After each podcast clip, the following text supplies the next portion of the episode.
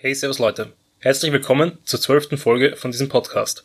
Mein Name ist Alexander Krump, ich bin Online-Coach, naturaler Bodybuilding-Profi und IPF Powerlifter.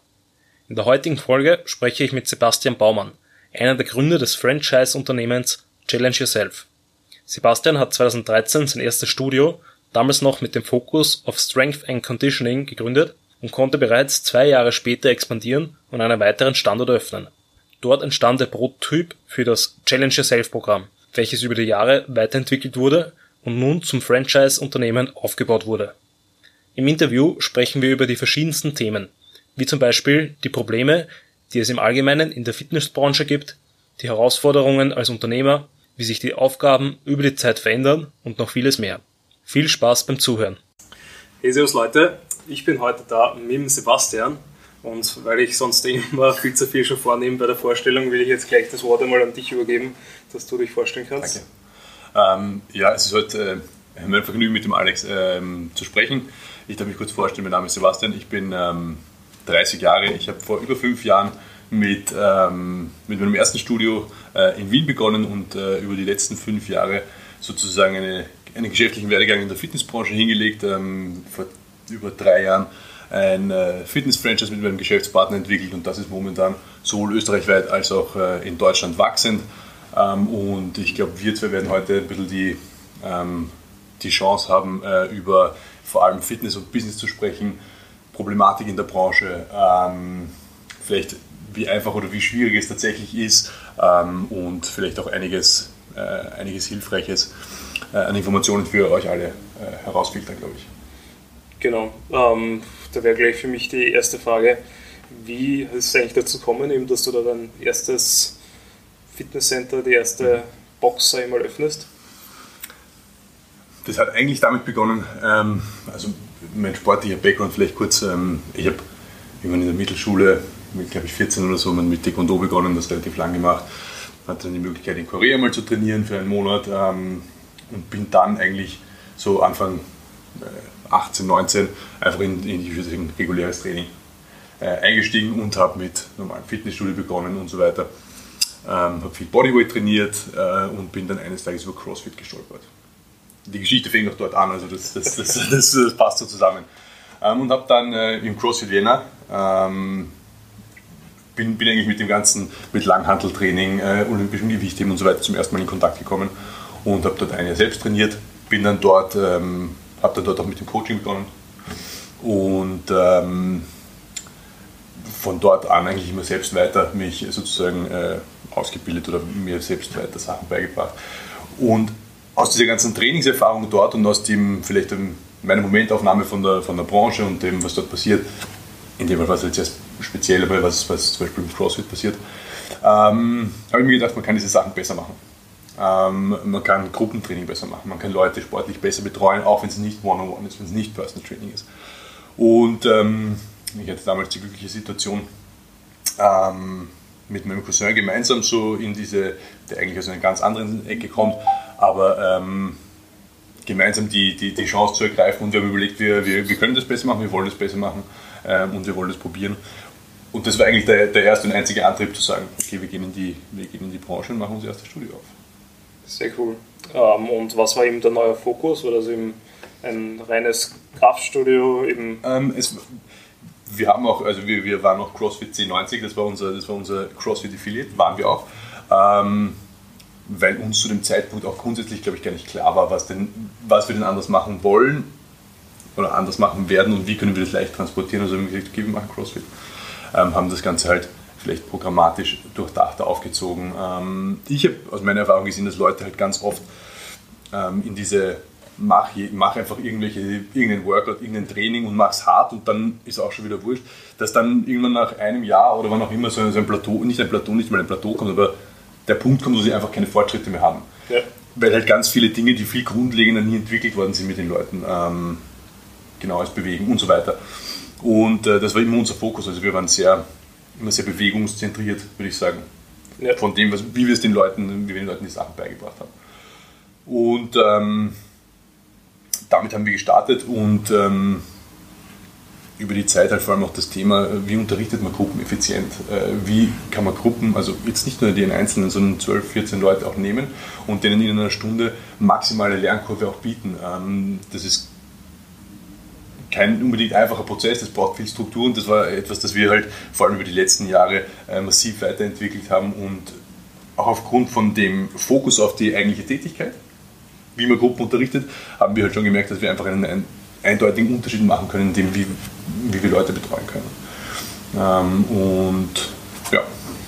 Wie hat sich dann eben, äh, oder wie unterscheidet sich dann eben von anderen Boxen oder so, oder hat sich früher schon unterschieden, wenn du sagst, ihr habt damals schon den Fokus darauf gelegt, eigentlich mehr bewegungsorientierter zu arbeiten? Ja, ähm, wir, mit der Zeit haben wir dann, ähm, man muss dazu sagen, das ist natürlich auch ein Projekt, das sich entwickelt hat. Ja, also das, äh, ja. Von dem, wo wir angefangen haben, da waren wir drei Jahre später lange nicht mehr. Ähm, wir haben halt damit begonnen, äh, rein das Programm etwa in halt vier Wochen sozusagen auch Zyklen aufzubauen. Das ist vielleicht ein bisschen ähm, äh, zu, zu übertrieben, aber ähm, wo sich Dinge wiederholt haben oft. Also Leute mussten dieselben Dinge längere Zeit und öfter wieder machen, ähm, was halt ganz oft sonst nie passiert ist in, in, in anderen Boxen, wie ich das gesehen habe. Ähm, wir haben Leute Dinge erst dann machen lassen, wenn sie, sie sozusagen wenn sie bereit dafür waren. Also wir haben keine Olympic Lifts mit Leuten gemacht, die noch nicht mal einen Überkopfknie beugen können. Das sind Dinge, die einem eh recht logisch erscheinen, aber gerade im Gruppensetting ist halt oft dieses Thema, dass, ähm, dass alle alles sofort machen wollen und dabei bleibt viel zu viel auf der Strecke. Also wir haben programmatisch ähm, eine ganz andere Aufbereitungsschiene genommen, als, als einfach es irgendwelche komischen harten Workouts zu machen. Ja, ähm. das ist ja logisch, weil du hast es eh schon angesprochen, auch beim Gruppentraining ist glaube ich zumindest, eben das große Problem. Man hat sehr, sehr unterschiedliche Leistungsniveaus. Absolut. Der eine, der eben schon sehr fortgeschritten ist, Absolut. der andere, der noch ein totaler Anfänger ist. Ja. Und man muss, man kann jetzt nicht im Gruppentraining auf das Individuum so genau eingehen, weil sonst wäre es ja ein One-to-One-Training und kein. Genau, nichtsdestotrotz war das immer unser Anspruch, also in der Gruppe ähm, den einzelnen Teilnehmern doch eine, eine, eine Erfahrung zu bieten und ein Erlebnis zu bieten und vor allem auch einen vielleicht einen Lernerfolg zu bieten, den sie halt schon auch im Personal Training äh, ja. oft auch bekommen. Ja. Ähm, das, um das zu ermöglichen, ähm, kam dann genau das dazu, dass äh, die, dieses äh, Durchleuchten, Aufarbeiten und, ähm, wie soll ich sagen, vielleicht Entwickeln von, wie bringe ich Gruppen was bei, wie bringe ich Leuten in einer Gruppe was bei, ähm, diesen ganzen Prozess zu streamlinen. Ähm, das war sicher die große Aufgabe. Ja, wie, also was hat sich da, was sind da so deine größten Punkte, die sich herauskristallisiert haben? Also wenn du ähm, sagst, ja. wie betreue ich eine Gruppe am besten? Ähm, ich, ich gebe nur ein paar Schlagwörter, die grundsätzlich, ähm, die eigentlich ganz, vor allem auch objektiv erkennbar sind. Das eine ist ganz klare Kommandostruktur, was passiert, wann passiert, wo passiert, wie passiert es, wie oft, wie lang, der it. Ähm, und ein Punkt, den, den jeder, der Gruppen unterrichtet, verstehen muss, ist, dass es, es grundsätzlich darum geht, den, einen, wie soll ich sagen, den operativen Ablauf in einer Stunde von dieser Gruppe zu gewährleisten. Wir reden noch nicht mal vom Coaching. Das Ding ist nur, dass diese zwei Sachen die Leute immer verwechseln. Und die Leute fangen mit Coaching an, obwohl sie die Gruppe nicht organisieren. Organisation der Gruppe, Ablauf einer Stunde, das sind alles Dinge, die, ähm, die wir im Detail für uns halt geklärt haben und gelernt haben und jetzt auch unseren äh, Trainerinnen beibringen können ähm, die, äh, die eine Basis bilden, die die meisten Leute eigentlich nicht haben. Wir sehen es durch die Bank, dass wir keine Trainer übernehmen können und sagen, ihr könnt bei uns zum Unterricht anfangen. Okay, eben, ähm, sprich, ihr habt eigentlich so eine Art Framework entwickelt, also ein Rundherum, um eben den, den Coaching-Prozess dann zu optimieren. Genau, genau. Ähm, vielleicht ähm, nur damit auch die, die, den, den Teilnehmern den Zuhörern das klar ist. Äh, wir haben ähm, in dieser Situation, wo wir das erste Studio hatten, gab es dann die Möglichkeit, nach, ähm, ich glaube, nach circa zwei Jahren, nachdem wir dort begonnen haben, ähm, dort am Standort eine weitere Fläche dazuzunehmen. Und ähm, wir haben das dann äh, realisiert und mit der, mit, mit der Eigentümerin gemeinsam so einen zweiten Trainingsraum geschaffen und hatten dann äh, so gesehen das Luxusproblem, uns zu überlegen, was machen wir mit einer zweiten Fläche. Wir konnten dort nicht oder wollten dort auch nicht dasselbe sozusagen anbieten, weil dann einfach die Fläche auch anders beschaffen war. Und haben dann ähm, ein neues Produkt für uns entwickelt äh, und das Ganze ähm, äh, läuft äh, unter dem Branding Challenger Self. Wie wir mit Challenger Self begonnen haben, war es ein bisschen ein Trial and Error. Wir haben verschiedene Sachen ausprobiert, verschiedene Challenges. Das war jeweils ein, ein, ein begrenzter Zeitraum, vier Wochen, wo sich Leute für so und so viele Stunden fix angemeldet haben und nach den vier Wochen war das dann auch wieder erledigt. Also es war eigentlich ein sehr, ein relativ neues, eine neue Modalität auf jeden Fall am Markt. Ähm, und aus allen den verschiedenen Challenges, die wir probiert haben, hat sich die ähm, Bootcamp Challenge äh, herauskristallisiert als die ähm, ökonomisch stärkste oder jedenfalls auch die, die äh, den meisten Zustrom gefunden hat. Und interessanterweise waren es eigentlich immer nur Frauen, die gekommen sind. Also das Produkt an sich wurde nie speziell für Frauen entwickelt, aber es hat sich gezeigt, das ist genau der Markt. Ähm, und das war dann schlussendlich auch die, ähm, das Produkt oder das, ähm, die Dienstleistung, für die wir uns entschieden haben, die wir dann auch weiter wachsen haben lassen. Mit der sind wir dann ein Jahr später in ein nächstes Studio, in den zweiten gegangen und haben dann im selben Jahr auch noch im 13. eröffnet. Also momentan gibt es drei Standorte äh, in Wien und dort ähm, fließt auch sozusagen das ganze Know-how ein, das wir damals mit dem ersten Studio gesammelt haben, ähm, wo wir eben Strength and Conditioning unterrichtet haben. Ja. Wie würdest du sagen, eben, ähm, wann hat sich so circa kristallisiert oder wie habt ihr circa gemerkt, welchen Markt ihr dann wirklich ansprechen wollt? Ähm, ja, das ist, eine, das ist eine, gute, eine, eine gute Frage. Ähm, wir haben ähm, das, das also Challenge Yourself sozusagen entwickelt ähm, oder ins Leben gerufen, während wir diesen ganz normalen CrossFit Strength and Conditioning Betrieb hatten. Und das erste Studio war halt, ähm, wie soll ich sagen, es war natürlich sehr personenzentriert im Sinne von, ich habe damals alle Stunden unterrichtet, so gut wie. Ähm, später gab es natürlich Mitarbeiter und Trainer, aber ähm, zu Beginn war das hauptsächlich ich, der dort wohnt, mein Geschäft, also mein Cousin, mein Geschäftspartner gemeinsam. Und dieses ganze, ähm, das ganze Gym war sehr unbewusst um uns gebaut. Also wir waren natürlich sehr die zentralen Personen. Und Challenge Yourself, das zweite, das sich entwickelt hat, das wurde immer, ähm, das wurde nie um uns herum gebaut. Ja, da, da ging es immer nur um das Produkt, um, das, um die Dienstleistung, die angeboten worden ist. Und es ist dann, weil es natürlich auch so schnell gewachsen ist und wir dann ähm, aber festgestellt haben, dass ähm, das zum einen so, so gut vom Markt angenommen wird und es hat auch nichts mit uns persönlich zu tun. Also wir mussten nicht in der ersten Reihe stehen, um, dieses, um die Studios zu füllen und, und, und das zu machen.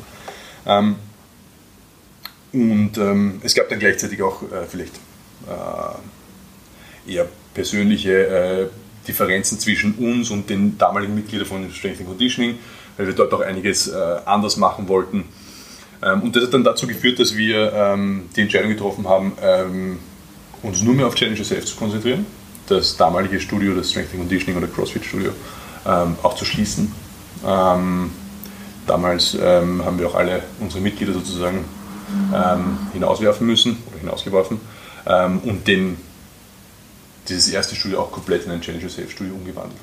Wir haben den Entschluss einfach nur deshalb getroffen, weil es ähm, für uns ein, wie soll ich sagen, ich glaube, viel mehr Perspektive eröffnet hat. Ähm, es war klar, dass dieses Produkt weiter wachsen kann, ohne oder dieses, äh, dieses Training, diese, diese, diese Art der Dienstleistung weiter wachsen kann, ohne dass wir beide persönlich an vorderster Front stehen müssen. Ähm, und wir haben damit auch ein Produkt geschaffen, das, äh, das wir an Leute äh, einfacher weitergeben konnten als das, was, was, womit wir ursprünglich angefangen haben. So, so glaube ich, kann man das ja. ganz gut sagen. Ähm, wie war das dann eben mehr oder weniger das, was ich will es ja nicht Problem nennen.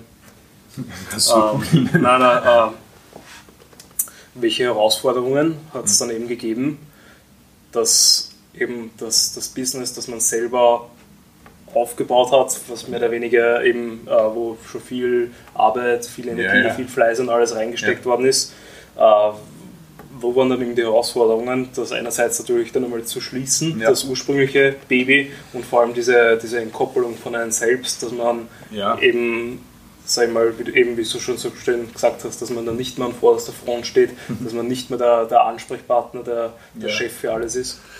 Ähm, wo die Probleme sind, es ist, es ist, eine, es ist eine, eine, würde ich sagen, eine spannende Entwicklung eigentlich, die sich, die sich ähm, also es passiert auch nicht nur den Tag. Ja. Aber ähm, gerade wie du es richtig auch bezeichnest, das erste Studio, das erste Geschäft, das erste Business, ist, glaube ich, relativ wurscht, ob man jetzt selbst als Trainer unterwegs ist oder sein Studio hat. Das erste Ding, das man macht, ähm, da steckt mir, das ist eigentlich ein Herzensprojekt, ja, muss, man, muss man dazu sagen. Das ist nie ein, ich mache mach ein Business auf und das, sondern da, ähm, ähm, da ist halt die persönliche Involvierung immer ähm, enorm.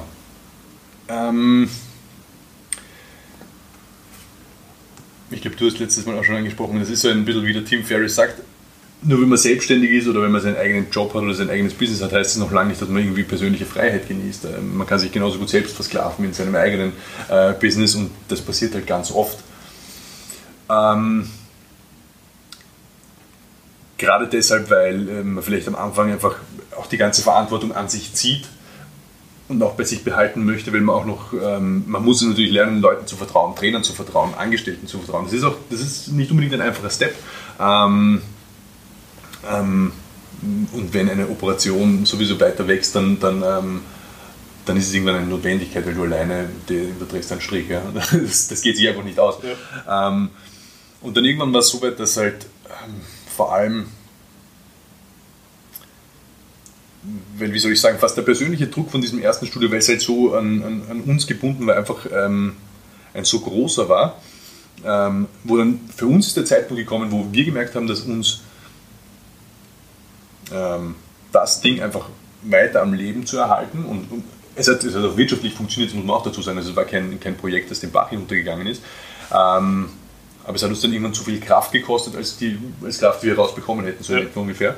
Und wir hatten daneben halt dieses positiv blühende Projekt, ähm, das uns vor allem auch von, der, von, ich sage jetzt von neuen Herausforderungen her viel mehr gefordert hat, weil da ging es darum, wie sperrt man ein weiteres Studio auf, was macht man mit neuen Mitarbeitern, ähm, wie, wie passiert Wachstum und das, war, das waren alles neue Lernprozesse, die wir mit dem ersten Studio nicht hatten oder nicht haben hätten können.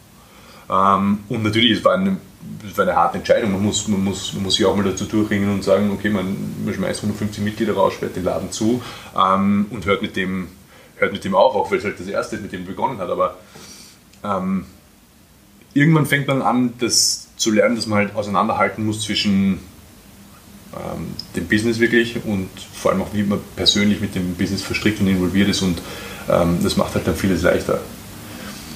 Es ist auch oft schwierig, das, glaube ich, von außen wahrzunehmen, dass halt Entscheidungen, wenn man sie geschäftlich trifft, die sozusagen immer zum, nicht zum Wohl, aber im Sinne des Business getroffen werden. Und auch bei den Entscheidungen, die man trifft, dann immer die persönlichen Präferenzen, selbst wenn man sich denkt, ja, aber das ist ein super Studio, das macht aber Spaß dort, die nimmt man einen, einen, Step, äh, einen Step zurück und man trifft die Entscheidung, wie gesagt, fürs Business und weil halt die vernünftigere ist. Ja, ja. Eben weil du das schon so ein bisschen angesprochen hast, wie war das dann eben, oder wie schwer war das dann für euch, eigentlich die ganzen Mitglieder zu kündigen?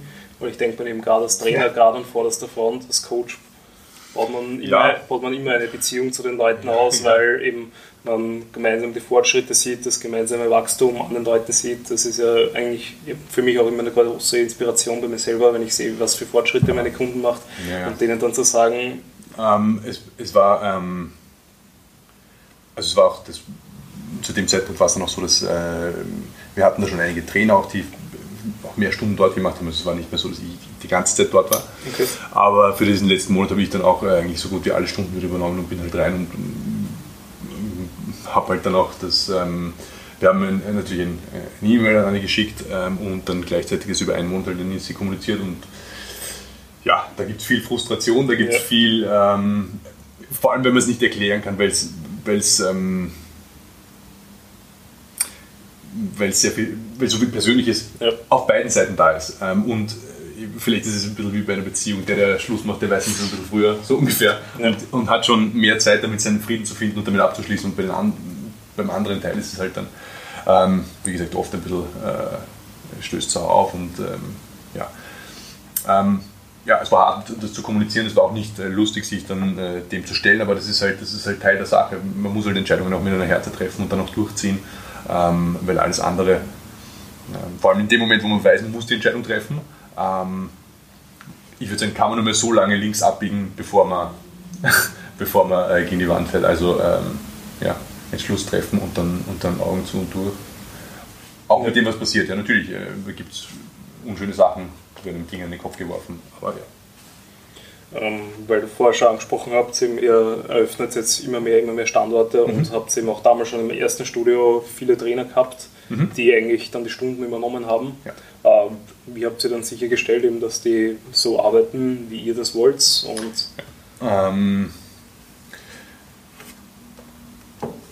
das ist ein großes, nicht ein großes Problem, aber es ist eine, äh, ich würde sagen, vielleicht so ein großes Hindernis ganz oft bei, beim Thema ähm, Dienstleistungen zu skalieren, Dienstleistungen äh, zu vergrößern ähm, oder halt wachsen zu lassen, weil, das, weil die Dienstleistung immer an der Dienstleistung, also an der jeweiligen Person auch hängt, die sie ausführt. Und ähm, diese Qualität zu sichern ist halt ein, ist eigentlich das größte Problem, weil ein neues Studio irgendwo zu finden und das sozusagen rein finanziell aufzustellen, das ist nie so das Thema. Ähm, oder das ist eigentlich das Einfache dran. Es geht vielmehr darum zu schauen, dass dann derjenige oder diejenigen Leute, die dort sind, das mit demselben Spirit, mit demselben ähm, Know-how und auch vor allem mit demselben Hintergedanke weiterführen und das dort auch dementsprechend leben. Ähm, sonst kann das nicht funktionieren. Ähm, unsere Trainer werden, alle, die, sich bei uns, die bei uns zu arbeiten beginnen werden, ähm, werden von uns lange eingeschult. Also ähm, meistens über das ganze erste Monat auch. Also sie haben meistens eine intensive Woche, wo sie komplett geschult werden. Ähm, und dann sozusagen an die Hand genommen werden und langsam in den Trainingsbetrieb eingeführt werden. Ähm, mehr ins Detail möchte ich vielleicht auch gar nicht gehen, aber ähm, wir sehen, dass, dass das was ist, was wir ähm, sozusagen auch die wichtigste und die wertvollste Zeit ist. Wenn wir sagen, investieren unsere Zeit und unser Know-how in neues Personal und neue Trainer oder auch in neue Partner natürlich, ähm, das hat den meisten Übertrag, ja, weil wenn Leuten klar ist, worum es geht von Anfang an, ähm, wenn sie ihre Aufgabe verstehen, dann ist es, dann ist es immer viel einfacher. Meine, wir haben am Anfang, Gottes Willen, auch diese, diese also Riesenfehler gemacht. Das ist genauso eine Lernkurve, wenn man zum ersten Mal jemanden äh, in, in, in, sein, in sein Business holt und jemanden wirklich mit sich arbeiten lässt und jemanden im Team hat. Ähm, gerade am Anfang, da fühlt man sich als, macht man den Leuten zu, also auch den Trainern Zugeständnisse, wenn man sich so fühlt, als man, muss man fast dankbar sein, dass irgendjemand für einen was macht. Ähm, und auch aus dem passieren wieder ganz viele Probleme, wenn man am Anfang auch nicht klar ist von dem, was erwartet man professionell, was ja. ist professionell die Aufgabe, was muss erledigt werden. Ähm, und wenn es zu, zu sehr auch wieder mit persönlichen Sachen verfließt, dann gibt es wieder, wieder Troubles und, und, und Probleme. Also gerade die Trennung zwischen ähm, persönlich und professionell ist einer der wichtigsten, die, ähm, die klargestellt werden muss. Und sie macht es für alle einfacher. Sie macht es für jeden Mitarbeiter, aber auch für jeden Arbeitgeber einfacher, wenn professionell alles sozusagen geklärt ist und auch klar ist, dass man sich über Themen, die jetzt die Arbeit betrifft, auch immer nur in diesem professionellen Setting unterhält. Ähm, wenn jemand was Scheiße macht, dann muss ich ihm sagen, dass er was Scheiße macht. Das hat aber nichts damit zu tun, dass ich irgendjemanden nicht mag. Ich muss nur sagen, dass das jetzt der, der Aufgabe, für die es sich entschlossen hat, einfach nicht entspricht. Ähm, ähm, ja, das ist, glaube ich, was, was, was, ganz, ganz wichtig ist, was wir über die Zeit gelernt haben. Ähm ja, ne, ich glaube eben auch, dass äh, klare Kommunikation eben, glaube ich, immer der, Punkt, der, der Grundbaustein von, eben von persönlichen Dienstleistungen, wie es bei uns ist. Total.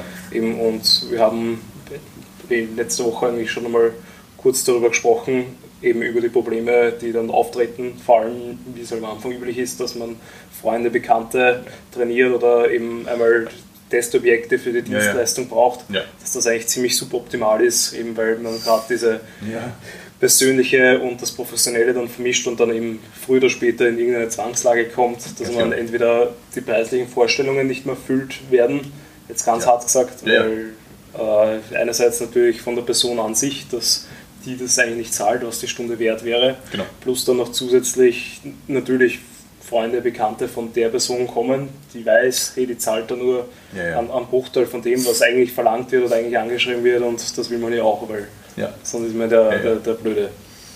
Ähm, ja, das ist, das ist ein, ein Riesending. Ähm, dass äh, die, die, ich meine, am Anfang ist es, glaube ich, auch wieder dieses, dieses, nicht das Problem, aber am Anfang ist man halt sehr, wenn man unternehmerisch tätig wird, glaube ich, halt sehr auch in dieser, ein bisschen in der vermeintlichen Bittsteller-Situation, dass man sagt, kommt alle zu mir, bitte, ja, wir können alle ein Team machen. Aber ähm, das kommt ganz oft, glaube ich, daher, wenn man selber sich seiner Fähigkeit vielleicht nicht so, so unbedingt so ganz bewusst ist. Ähm, und wenn man vielleicht dann oft Angst davor hat, dass man, vielleicht macht irgendwer andere das besser und ich muss, ja. ich muss die Leute mit dem Preis holen.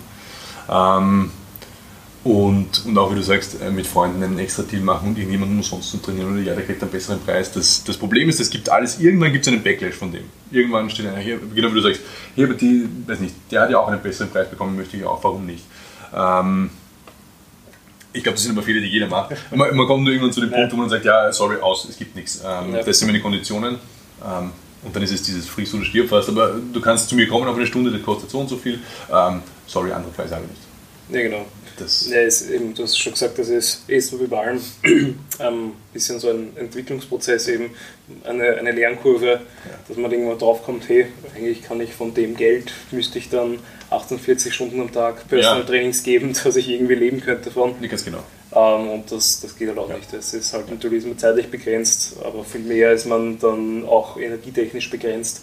Und ähm, spätestens auch wenn man versucht, dann glaube ich so es ist jedem recht zu machen und eine Dienstleistung günstig anzubieten. Äh, es leidet dann früher oder später einfach die Qualität darunter. Und das ist dann wieder, kurz gesagt, was eventuell den niedrigen Preis dann rechtfertigt, aber was den Kunden im Endeffekt egal ist, weil auch wenn er wenig zahlt, will er trotzdem die bestmögliche Leistung für das ja, Geld ja. haben. Und das ist halt, ähm, ich glaube, ein, ein, ein Riesenthema in der, in der Branche oder gerade im, im, im Trainerberuf dass halt ähm, die Kunden mit, mit, das ist alles Freizeit, das passiert. Ja. Das ist so ein, die Leute kommen zu dir trainieren, weil sie, weil sie ich sage jetzt positiv getrieben sind. Also du wirst kaum jemanden haben, der sagt, ja, er zahlt für dich und dann kommt er und ist die ganze Zeit äh, und sozusagen muss gehen. Also die Leute kommen schon mit einem, würde ich sagen, mit einem positiven Anspruch, weil sie es wollen, weil sie es machen wollen.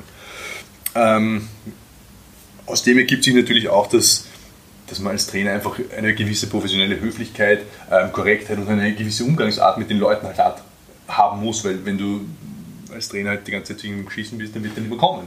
Ähm, und ähm,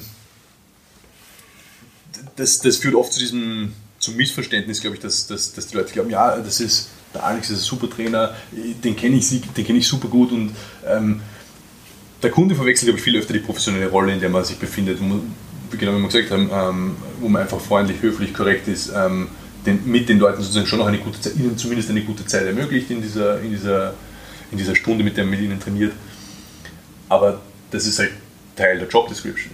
Das ist, ja. äh, das ist, das ist halt nicht, ähm, weil du heute einen guten Tag hast, macht jetzt Training mit dir Spaß. Das, das, das ist einfach, aber das ist das, was leider passiert, was oft verwechselt wird. Man muss das auseinander dividieren. Also es ist auch, es ist auch so gesehen auf der Trainerseite überhaupt kein Grund, dann was auch immer passiert, äh, privat oder im familiären Umfeld, ähm, trennt sich jemand von einem, gibt es irgendeinen Todesfall und ich habe morgen meine, meine Termine, ähm, ja, dann muss ich trotzdem darstellen, freundlich und professionell und höflich sein.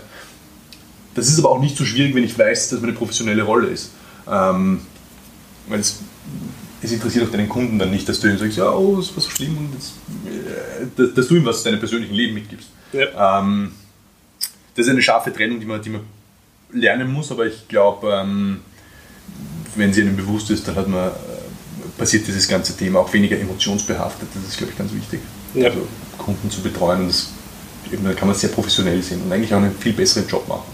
Weil die Professionalität immer langfristig immer die äh, Sympathie, persönlichen Vorlieben und vermeintlich freundschaftliches outperformen wird. Davon, davon bin ich zu 100% überzeugt. Also wenn du professionell auftrittst, und allem professionell immer deliverst, einen guten Job machst, werden die Leute zu dir kommen. Ähm, wenn du aber ein Auf und Ab, ein Gefühlsbad bist, ich meine, das interessiert keinen. Ja. Ähm, und das sind halt äh, so vielleicht ein paar schon von den Problemen, die es gibt äh, in der Branche. Das große Problem, was ich da auch sehe, ist ja. eben gerade, dass wenn man eben mit Leuten zusammenarbeitet, mhm. die man eben sehr, sehr gut kennt und eben schon davor oder sowas ja. sehr, sehr gut gekannt hat, dass man halt dann wirklich, wie du sagst, einfach Sachen persönlich nimmt, die eventuell eigentlich nur aus, ja. aus Business bezogen ist. Das ist halt auch das große Problem, glaube ich, wenn man äh, seinen Partner oder sowas coacht, wo man noch eine viel engere Beziehung hat, wo man dann sich eventuell eben Sachen eintritt und äh, Probleme, ja. Probleme schafft aus dem Nichts, die eigentlich nichts mit der Beziehung zu tun haben. Weil eben das. Ja, äh, das ist, glaube ich, ich, ein ganz richtiger Punkt und ich glaube, es ist auch.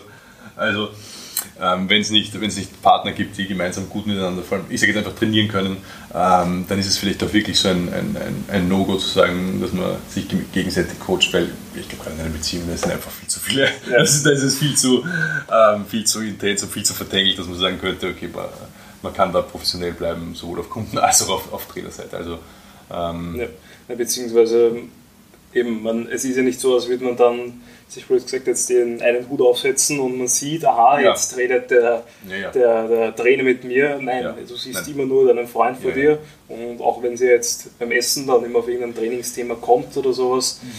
Wobei ich würde sagen, interessanterweise, ähm, ich, ich glaube gar nicht, dass, dass, wenn du jetzt sagst, du hast doch Bekannte, die du, du trainierst, ähm, dass das zwangsläufig ein, ein, ein das, das Problem des Trainers ist. Ja. Ich glaube, für dich kann es sehr klar sein, dass du den jetzt professionell betreust, aber es ist dann vielmehr auf der, auf der, auf der Kundenseite wieder die Schwierigkeit, dass der versteht, okay, in dieser Stunde, auch wenn ein guter Freund von dir ist, betreust du jetzt rein sportlich und auch gar nicht anders. Und es ist dir auch wurscht, was, was sonst los ist und es geht auch nicht darum, jetzt über die nächsten äh, Geschichten zu reden oder über alte Geschichten zu reden, über, über wo man nachher essen hingeht, sondern nur um das. Da sehe ich ist eher das Missverständnis mehr auf der Kundenseite, das, das passieren kann.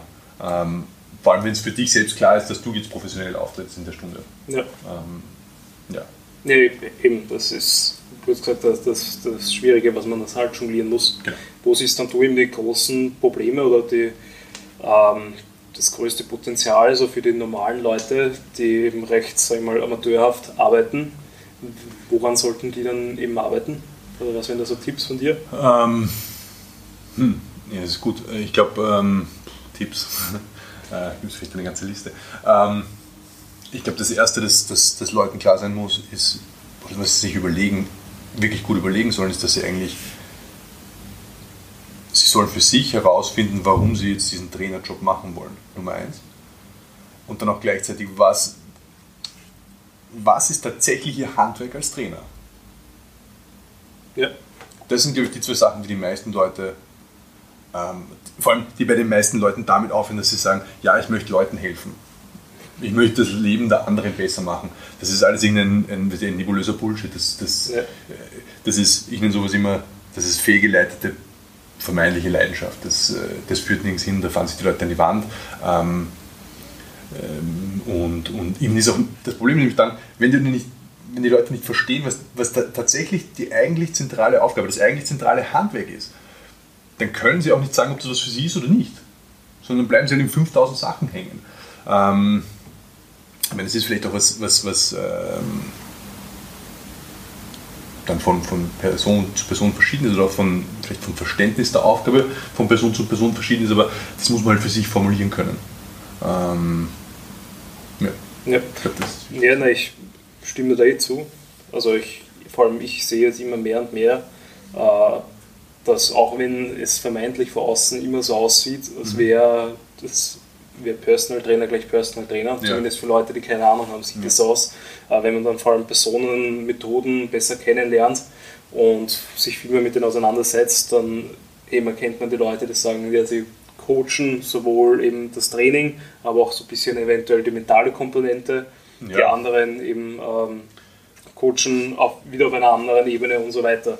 Das ist jetzt äh, natürlich jeder, jeder Trainer, jeder Personal Trainer hat seine Philosophie und ich glaube eben gerade wenn man ähm, so unentschlossen ist und gar nicht weiß, was man überhaupt macht, Ja. dann entwickelt man selbst keine Philosophie, weil man immer alles machen möchte. Völlig richtig, genau das ist es. Ähm, ich glaube, genau wie du es beschreibst, aus dem Grund ist es auch das Allerwichtigste, dass sich jeder zu Beginn ein Ding sucht.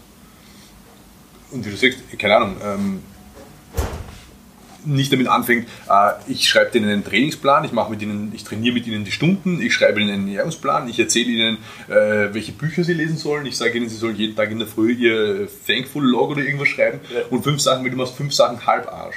Nicht einmal, nicht einmal halb Arsch, ja, sondern ein Fünftel Arsch. Also das ist irgendwie, Ja. das funktioniert nicht. Fang mit einem an, wird in einem richtig gut. Wenn du was richtig gut kannst, dann hol was Zweites dazu und mach es aber auf dieselbe Art. Ähm, weil ansonsten, genau wie du sagst, hast du auch nichts zu bieten, außer weiß nicht, dass wir die Information sich jeder irgendwo holen kann, weil sie, Ja. nicht, weil sie immer nur oberflächlich bleibt. Wenn ich fünf Sachen auf einmal mache, dann kann ich bei fünf Sachen nur oberflächlich arbeiten. Ja, eben voll und ganz. Ich glaube, eben gerade, das ist auch bei, bei vielen, vielen Leuten das Problem und es muss jetzt gar nicht mal so, so spezifisch sonst schon sein. Es Ja. reicht oft beim Training, wenn man sagt, äh, was ist deine Spezialität? Naja, Training halt. Aber Ja, genau, der Training ist nicht gleich Training. Eben, Es gibt Leute, die im Gruppentraining gut coachen können. Es gibt Leute, die halt wirklich nur im One-to-One-Coaching äh, aufblühen. Es gibt Leute, die vielleicht eben vom, vom Training an sich sich recht schwer tun, da- das Wissen zu vermitteln, Ja. aber dafür eben in der Theorie, in der Trainingsplanung richtig aufblühen und und und. Genau. Und ich glaube, ähm, da muss man halt eben selber schauen, wo liegen jetzt eigentlich meine Stärken diese Stärken aufbauen und Absolut. wenn ich Interesse habe, in irgendein anderes Feld zu kommen, Absolut. zu Ja. schauen, dass äh, ich dann die, die Schwächen mehr oder weniger eben kompensiere oder die halt Genau. Und sie halt einfach beiseite lassen. Das ist, Genau. äh, ich glaube, ähm, gerade wie du sagst, sich auf die Stärken konzentrieren, ist, glaube ich, viel, viel wichtiger, als, als äh, ständig diese Idee zu haben, alle seine Schwächen und, äh, und Mankos auszubauen und, und die zu verbessern. Ähm, ich glaube, ich glaub, da geht sehr, sehr oft sehr viel Energie, oder wird sehr oft sehr Ja. viel Energie vergeudet für, für nichts. Ähm, ich habe jetzt Angst, dass ich da irgendwie die Frage wiederhole, ähm, Mach eins. aber wie habt ihr denn oder wie hast du denn so circa diesen Coaching-Prozess eigentlich gelernt, dass du eben bemerkt hast, wie, wie lerne ich den Kunden Ja. zu, zu lernen oder wie kann ich eben deren Lernkurve so beeinflussen, dass die auch das, was ich ihnen beibringen will, tatsächlich beibehalten? Ähm, ich glaube, das ist ein guter Punkt, vor allem äh, du sprichst jetzt exemplarisch vom Coaching, es ist aber, glaube ich, tatsächlich ein Prozess, der sich eigentlich auf viel mehr anwenden lässt, äh, also der zugrunde liegende. Ähm, es gibt so ein paar Komponenten, es gibt eigentlich zwei Komponenten zu dem, zu dem, nicht zu dem Rätsel, aber zu der, äh, zu der Aufgabe, besser zu werden in irgendwas. Ja. Das eine ist, man muss es machen. Also wenn, wenn du irgendwas besser werden möchtest, dann musst du es machen. Also es, es ist auch nicht möglich, dass du dich jetzt 20 Stunden oder wenn du 20 Wochen hinsetzt und alles über Gruppentraining oder über Coaching liest und dann stehst du am ersten Tag mit deiner Stunde dort mit dem Kunden und kannst alles perfekt. Das wird nie passieren. Weil, weil du einfach, da fehlt die Realität. Ja? Ja. Also zum einen muss man sich dem aussetzen, muss es machen. Ähm, also doing, wenn du so möchtest, ist immer, ist immer ist, ist ganz entscheidend, aber nur zu machen ist halt auch nicht genug. Das müssen die Leute auch, äh, glaube ich, alle ein bisschen behirnen. Ähm, weil wenn ich was scheiße mache und irgendwas weiterhin scheiße mache, dann wird sich nie was ändern. Also ich muss irgendwas machen und dann muss ich über das Machen oder das, was ich getan habe, immer reflektieren. Ich muss mir das anschauen. Ich muss mir überlegen, was habe ich da getan? Hat, hat das, was ich getan habe, den jeweiligen Erfolg erzielt, ähm, zu dem Ziel geführt, wo ich hin wollte oder nicht. Ähm, und man muss vor allem das tun, also tatsächlich das, was man während einer Stunde, zum Beispiel, wenn du mit einem, Ja. mit einem, äh, mit einem Kunden arbeitest, welche Dinge sagst du ihm? Und wenn du zum Beispiel merkst, dass irgendeinen zu- auf Teufel nicht versteht, was du ihm äh, mit, keine Ahnung, mit dem Q hinter zurückschieben versteht, dann muss ich mein Wording ändern. Ich brauche das nicht noch dreimal wiederholen, weil offensichtlich kommt es nicht an. Ähm, das meine ich damit. Also ich muss dann auch das, was ich tue, immer reflektieren und überlegen und überlegen und dann halt dementsprechend ändern Ja. ähm, und anpassen. Und das, das ist ein Prozess, der läuft permanent. Ähm, und irgendwann kommst du natürlich dann zu einem gewissen Level, wo du sagst, ja, ähm, wo viele Dinge dann schon halt, wie soll ich sagen, äh, so ein bisschen Second Nature werden, wo du viel schneller natürlich drinnen bist, wo du siehst, okay, das funktioniert jetzt gut, das funktioniert jetzt nicht gut, aber damit fängt es an, also es zu, welche Tätigkeit auch immer zu machen Ja. und dann immer äh, zu reflektieren über das, was gerade passiert ist. Ja. Ähm, es macht eh Sinn in dem Fall, wenn man eben dann einen Erfahrungspool aufbaut. Man, Ja. man weiß dann gesagt, hat schon die häufigsten Fehler im Kopf und hat dann die gleich danach für jeden Fehler drei Antworten parat und die kann man dann mehr oder weniger systematisch abarbeiten und schauen, ob das jetzt hilft und wenn nicht, eben Das- muss man weiter Das ist, überlegen. genau, das ist immer das, was du auch ansprichst. Ähm, das, der, der größte Schatz in dieser ganzen, ich glaube generell überall ist immer Erfahrung, wie du es richtig ansprichst. Das Ding ist, ich kann aber Erfahrung auch, auch nur dann verwenden, wenn, ich, wenn, sie mir, wenn sie mir bewusst ist. Also Ja. ähm, das, das ist, glaube ich, was ganz Entscheidendes. Ähm, weil ansonsten, ansonsten habe ich, und das ist aber auch genau das, was, was die Leute, die durch ihr Tun und durch Reflexion Erfahrung sammeln, äh, von den anderen unterscheidet. Ja. Das ist was, was du Leuten auch nicht weitergeben kannst. Das, das kommt dann auch irgendwann dieser Punkt, wo, wo glaube ich auch, das muss auch jeden, äh, jeden bewusst sein, der auch jetzt seine Leute ausbildet oder halt auch sein Wissen weitergibt. Es kommt irgendwann dieser Punkt, wo ähm, der nächste Schritt, um besser zu werden, müssen die Leute alleine machen. Im Sinne von, sie müssen es eben anwenden. Ja. Sie müssen das, was sie gelernt haben, versuchen anzuwenden. Damit fängt es an. Ja. Und dann, Was mir vor allem auch äh, gut gefallen hat, dass du angesprochen hast, ähm, dass Erfahrung alleine jetzt, sage ich mal, jetzt nicht das Entscheidende ist, wenn man sich nicht Gedanken darüber macht, wieso, weshalb, warum. Ja. Weil äh, vor allem gerade bei uns in der Fitnessszene ist, ich mal so, wenn man einmal gut ausschaut, kommen Ja. Leute hin, fragen nach Tipps und. Dann, wenn man nichts anderes zu bieten hat außer Erfahrung, kann man eben nur sagen, ja, mach ich mache das halt so. Genau. Und das ist halt vielleicht nicht schlecht, aber in, den, in vielen Fällen, äh, sage ich mal so, dass es dann darauf rausläuft, dass die Person ein ganz anderer Typ ist, mental, Ja. körperlich. man darf da, glaube ich, nicht, ich glaube, das ist ein guter Punkt, man darf das nicht, nicht verwechseln, ähm, dass natürlich ähm, Prozesse, die für einen selbst funktionieren, also wieso genau. du stark wirst durch dein Training, das funktioniert für dich. Ähm, das wirst du sozusagen auch selbst für dich herausgefunden haben. Ähm, genau, wie du das richtig sagst, das heißt natürlich auch lange nicht, dass du weißt, wie du jemand anderen, also ganz generell, ja. dass man weiß, wie man jemand anderen stark bekommt oder jemand anderen ähm, zu seinen Zielen bringt. Aber ähm, ich kann natürlich meine Erfahrung nehmen und die als meine Erfahrung auch weiter kommunizieren ja, als erstes. Das ist klar, klar. Und dann, aber und dann passiert wieder das nächste Wichtige. Dann kann ich mir, oder dann muss ich mir mit einem Kunden anschauen, ja, wie springt der auf das an, was, was ich gemacht habe. Weil man muss auch davon ausgehen, dass ja. was du als Erfahrung sammelst, ist auch insofern die wertvollste, weil du die am intensivsten erlebst. Also es ist auch, ähm, wenn du merkst, dein Kunde hat irgendwie so eine Selbstsituation, du kannst dich an etwas erinnern, das zum Beispiel mit dir mal ähnlich war, dann kannst du das mit ihm teilen. Ja. Ähm, die Erfahrung, auch die persönliche, ist, ist, ist, schon sehr wertvoll. Man muss halt dann schauen, wie man sie anwendet. Ja. Oder wie man sie mit dem Kunden teilt. Ähm, das ist, glaube ich, wichtig. Ja, ist, ist klar.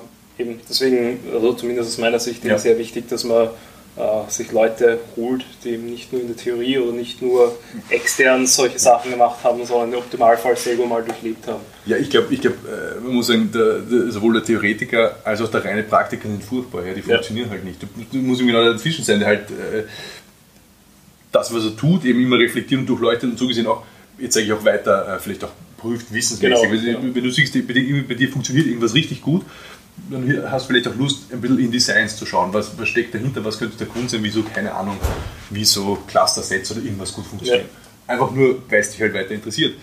Ähm, das ist viel überzeugender als, als ähm, wenn du ähm, da stehst mit, mit irgendeiner Studie und sagst, hey, darum funktioniert das und selber irgendein Spaghetti bist. Ja. Also ich glaube, das ist ähm, genauso wie der, der halt einfach nur die ganze Zeit der stärker wird und so weiter und so weiter und, und gut trainiert heißt auch noch lange nicht, dass der seine Erfahrung daraus zieht und die dann ja. weitergeben kann. Ähm, also da muss man so diesen Merch haben, ja. machen und, und, reflektieren bzw. eben Wissen suchen. Ja.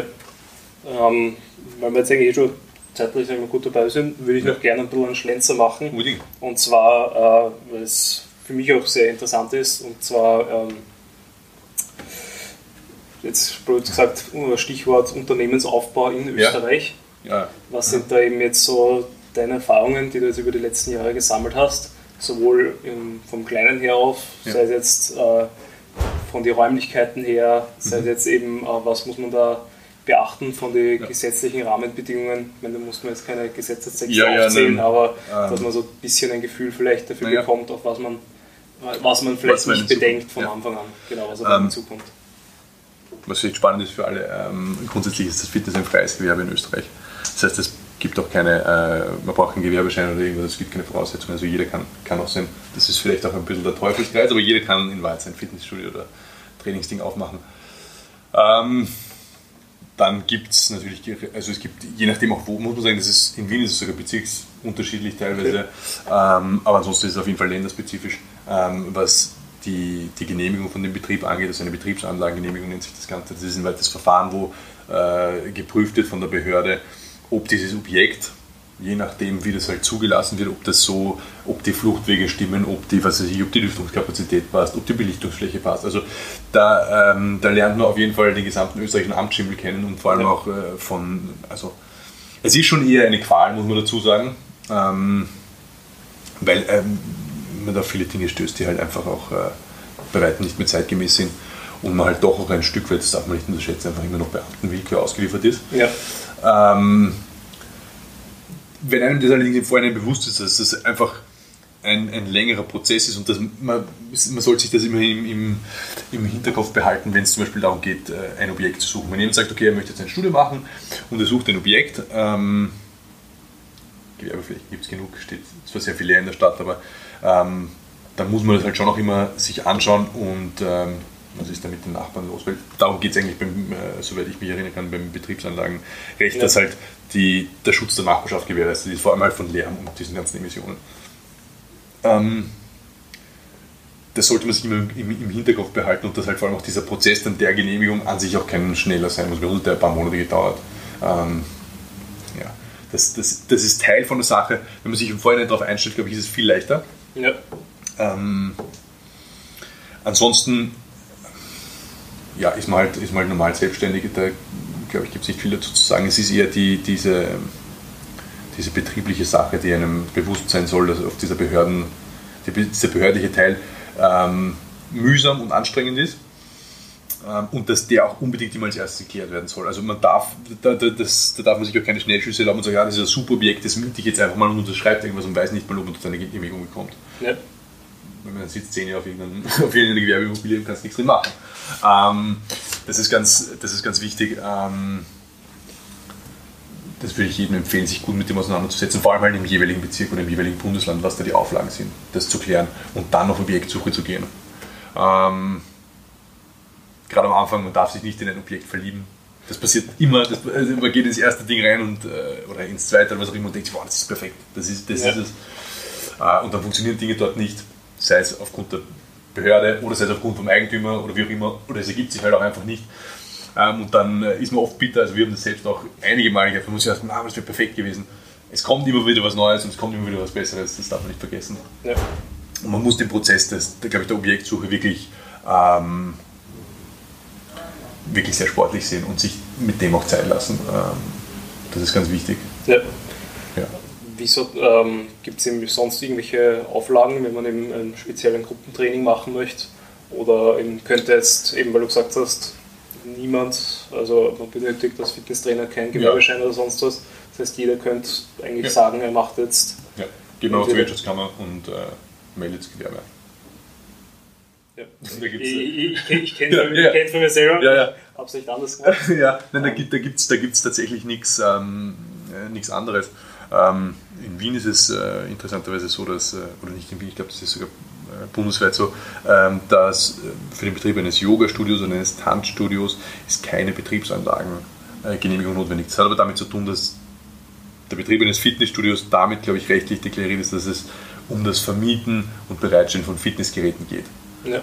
Was im klassischen Fitnessstudio passiert, aber das ist halt oft auch die Frage, das war auch damals vielleicht ein bisschen ein Streitpunkt ähm, bei unserem ersten Studio, wir gesagt naja, gibt eigentlich nicht wirklich Geräte, sondern wir haben halt, wir hatten halt Langhantel, wir hatten Pumps, halt Kettlebells ja. und Käfig und Ring und alles mögliche.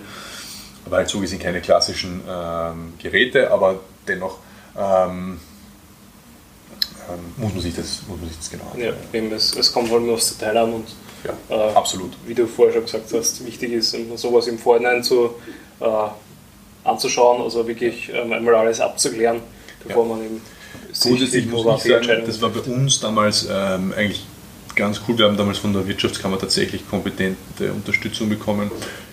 Ja. Aber vielleicht nicht so oft, muss man dazu sagen. Ja. Ähm, aber damals hatten wir das und auch einfach mit der Behörde im jeweiligen Bezirk sofort sprechen. Das ist, glaube ich, das Einfachste, ja. was man machen kann.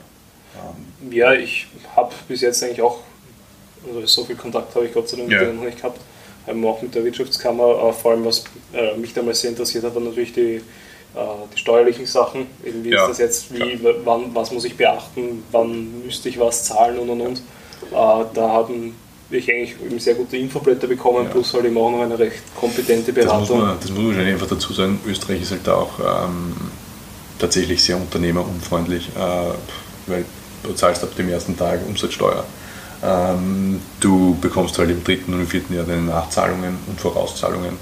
Ähm, das sind alles Dinge, die man dann auch mit seinem Steuerberater vielleicht auch wirklich gut besprechen sollte, weil das gar nicht ohne ist. Es ist auch kein Wunder, dass es die Leute einfach auch oft dann aufstellt, weil ja. gerade, gerade in diesem, immer drittes, viertes Jahr, gerade das ist das Jahr, wo es, wo es halt kritisch wird. Ähm, und ja, wie gesagt, Österreich ist halt einfach unternehmenunfreundlich, das muss man dazu sagen. Es ist auch ein Drama. Ähm, und zwar, das Schlimme ist, es ist, passiert, das ist auch ganz oft auf beiden Seiten, weil es ist auch, ähm, wenn man zum Beispiel sagt, man möchte seinen Mitarbeiter 100 Euro mehr netto im Monat zahlen, ähm, ja, das muss man sich mal aufs Jahr hochrechnen mit dem, und vor allem auch mit den Nebenkosten, das ist so hart, das sieht niemand.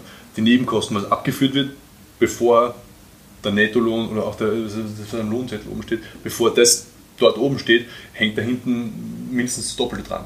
Ja. Das muss aber auch gezahlt werden. Ja, genau. Das äh, dann gibt es 13. bis 14. Also das, das muss man schon noch dazu sagen. Ich glaube, das ist auch wichtig.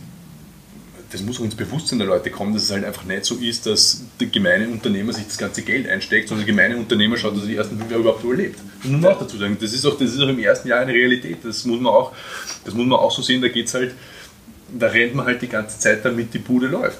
Ja. Nee, ich kenne es eben auch von äh, ja. äh, Bekannten und anderen. Äh, wie du gesagt hast, äh, Mitarbeiter einstellen ist eines der kritischsten ja. Äh, Momente eigentlich in der, im, im Unternehmen, Total. weil eben, weil, wenn der dann nicht so performt oder laufen soll, wie, ja. er, wie er lauf, also dass er auch wirklich gewinnbringend arbeitet fürs Unternehmen, dann könnte das eigentlich existenzentscheidend sein, dass das Unternehmen dann entweder eben, dass man selber schon am Limit dann läuft, weil man eben, wie du gesagt hast, selber viel, viel Arbeit aufarbeiten muss und vielleicht mehr Geld reinholen muss, sogar als vor dem Mitarbeiter, ja. obwohl ja. man ja eigentlich einen Mitarbeiter aufnimmt, um sich selber zu entlasten. Ich glaube, man muss das, muss das auch äh, sehen, ähm, dass gerade auch sowas wie Wachstum, ähm, das passiert halt nicht einfach, dass man sagt, ja, man stellt ein zweites Studio dazu und plötzlich macht man doppelt so viel Kohle. Ähm, also jede Operation, die wächst, die, da steigen halt auch die Ausgaben äh, multiple an. Und das, das was dann sozusagen mehr übrig bleibt, das ist meistens, gerade in der ersten Zeit, ist völlig zu vernachlässigen, weil es sowieso alles in, das, in die Investitionen oder was auch immer geflossen ist. Ähm, also, das ist auch immer ein Balanceakt zu sagen, ja, okay, man darf auch nie, das glaube ich ist ganz wichtig, wenn man sich selbstständig macht und sein, oder Unternehmer ist, man muss immer diese Zahlen jedes Monat checken. Man muss schauen, wie viel sind die Ausgaben, was ist der Cashflow. Also Cashflow ist das, was die Leute tötet. Ja. Ähm, weil selbst wenn man weiß, okay, im nächsten Monat kriege ich am 15. kriege ich 20.000 Euro auf mein Konto, aber wenn ich bis zum 10. Äh, 25 zahlen muss und ich habe noch 5 auf dem Konto liegen, kann ich die 25 nicht zahlen. Ja. Also Cashflow ist eigentlich gerade das, was, wenn Leute anfangen, wenn Leute ihr Business starten, ähm, das muss man im Auge halten. Also der Cashflow muss sozusagen die laufenden, gerade auch am Anfang, ich meine, man kriegt sowieso, wenn man sich als junge Selbstständig machen möchte, Kredite zu, von einer Bank zu bekommen, das ist mittlerweile fast ein Ding der Möglichkeit, was sehr traurig ist, aber ähm, die geben halt auch ungern die, die, das Geld her. Ähm, dann, muss man, dann muss man halt einfach wirklich schauen, dass, dass sozusagen ja, der Cashflow muss, muss äh, liquid sein. Man, wenn das mal weg ja. ist, dann ist, dann ist gerade am Anfang ein Problem. Wenn mal wenn das Ding gewachsen ist und wenn auch, weiß nicht, wenn Überziehungsrahmen und alles Mögliche da sind, dann ist es was anderes, aber trotzdem äh, Cashflow ist key, ja, gerade am Anfang. Ja. Ähm, was mir noch zu dem Thema einfallen würde, mhm. ist eben, dass man ähm, früher oder später eben eigentlich schauen sollte, was ist jetzt eigentlich wirklich den, den Input, den ich reinkriege und was kriege ich dann eigentlich auch wirklich netto raus für, ja, für die ja, Zeiteinheit, ja, die ich reinstecke. Ja. Ich meine, am Anfang, eben wie du schon gesagt hast, kommt, glaube ich, keiner drum herum, eben um das Ganze am Leben zu erhalten, um das Ganze weiterhin aufzubauen, dass man eh auch äh, übermäßig viel reinsteckt und verhältnismäßig wenig rausbekommt.